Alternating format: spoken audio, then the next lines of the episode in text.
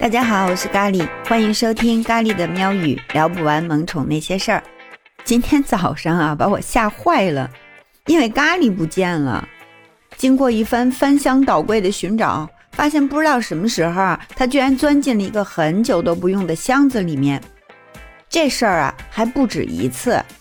我就纳了闷儿了。你说到底是什么原因啊？怎么就触发他的灵感了，让他有事儿没事儿的就要找个盒子钻起来呀？感觉就是过一段时间他就得跟我玩一个这个捉迷藏的游戏。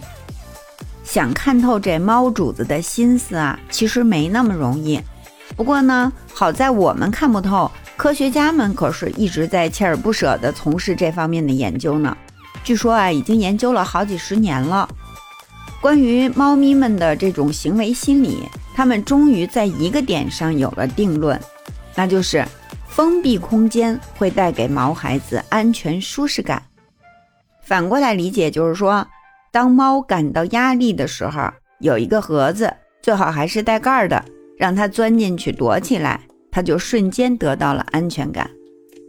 荷兰的一位兽医啊，叫劳迪亚·芬克，他参与了一项猫咪压力水平的研究，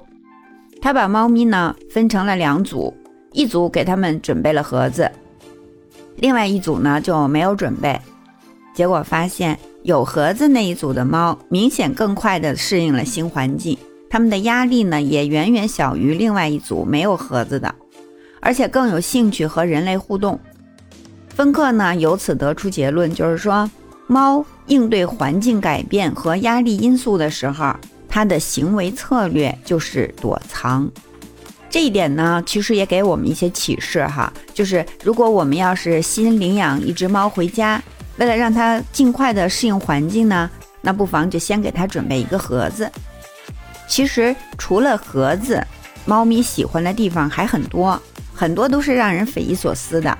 比如鞋子里，比如洗手池里，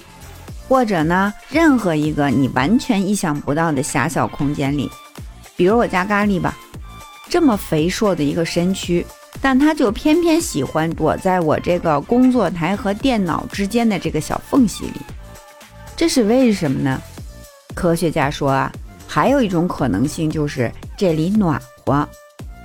因为猫咪啊比人类要怕冷得多，它们体感的舒适温度是三十到三十六度，比人高了七八度。所以呢，当外界温度变化的时候，他们就不惜以各种高难度的姿势躲进他们觉得特别舒服的那种狭小缝隙里面去。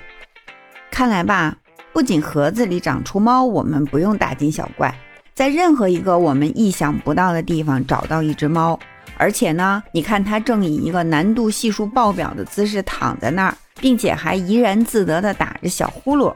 这个也不必大惊小怪。毕竟啊，猫咪心，海底针啊！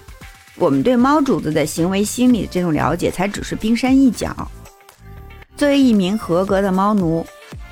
猫粮、罐头、肉条、玩具都备好了，是吧？最贴心的，还得给他们准备几个让他们感到安全的藏匿地点。以后啊，如果再发现猫咪不见了，也不用那么焦虑的地毯式搜索了。就当是猫主子心情好，又跟我们玩起了躲猫猫呗，而且他还玩赢了，没准啊，过一段时间猫咪就要玩一次消失，这是猫主子在保持它的神秘感呢，是吧？好了，我们今天的节目就到这儿，感谢你的收听，我们下期节目再见。